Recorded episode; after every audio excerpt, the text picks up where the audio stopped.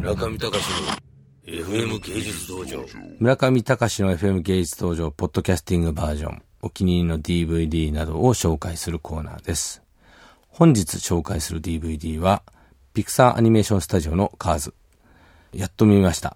えーっとですね、私、ピクサーのあらゆる文脈においての大ファンでした。デビューのトイストーリーからですね、バグズライフ。バグズライフの公開時には宿敵ドリームワークスがアンツっていう似たような作品を出してきたりして、いろいろ映画業界の興行界のドタバタも含めて楽しませてもらい、つい今年のですね、年頭には天才スティーブ・ジョブスが、あこのピクサーアニメーションスタジオを率いてたわけですけれども、彼がマイケル・アイズナーというあのディズニーエンターテイメントの総帥をですね、蹴落として、まあ、彼がいるがゆえに今、あのディズニープロダクションは制裁を書いているのだというアナウンスメントを3年ぐらいにわたり発信しておって、それが株主総会などでディズニーの孫などにより追い打ちをかけられ、マイケル・アイズナーを追い落とし、ついに晴れてですね、ピクサー株をウォルト・ディズニー社に全部買収させて、つまり、ピクサー株の大株主であったスティーブ・ジョブスが、ウォルト・ディズニー社の40%以上の株主となり、筆頭株主となってしまったという、そういうミラクルな、えー、構想劇も含めて大ファンでした。そして、えー、カーズの登場、もともとピクサーアニメーションスタジオを率いていた、ジョン・ラセター、エグゼクティブプロデューサー兼監督がですね、7年ぶりにディレクションした作品ということで、まあ、期待を胸に拝見してみました。ズバリ、この作品を見てですね、えー非常に複雑な思いに駆られました。とても面白い。えー CG も非常に美しい。限界を超れている。脚本ももう言うことない。じゃあどうだ？という感じなんですよね。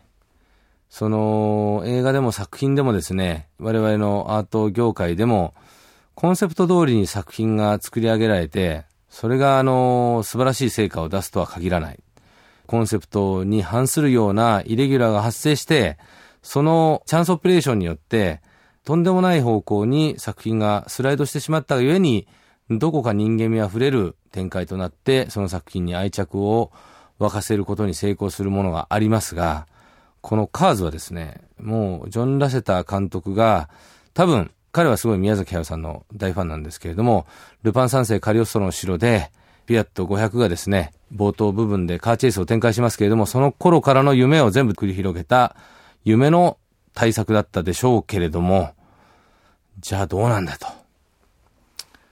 怖いですね。やっぱりあのー鑑賞者は飽きてしまうので、非常にハイクオリティの CG にももう飽きた。ピクサー的なストーリー展開にも飽きた。ジョン・ラセターにも飽きた。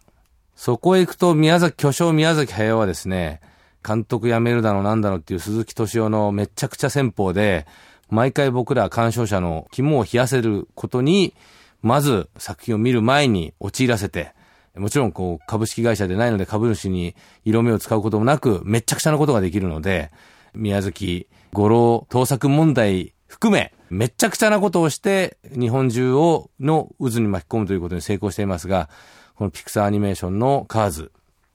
もちろん、あの、工業的にも、まあ今まで以上に周到にマーケティングを展開していると思うんで、マーチャンダイズの売り上げ、DVD の売り上げ、映画の興行成績、まあ日本ではあまり良くなかったみたいですけれども、万全を期して回収していくんでしょうが、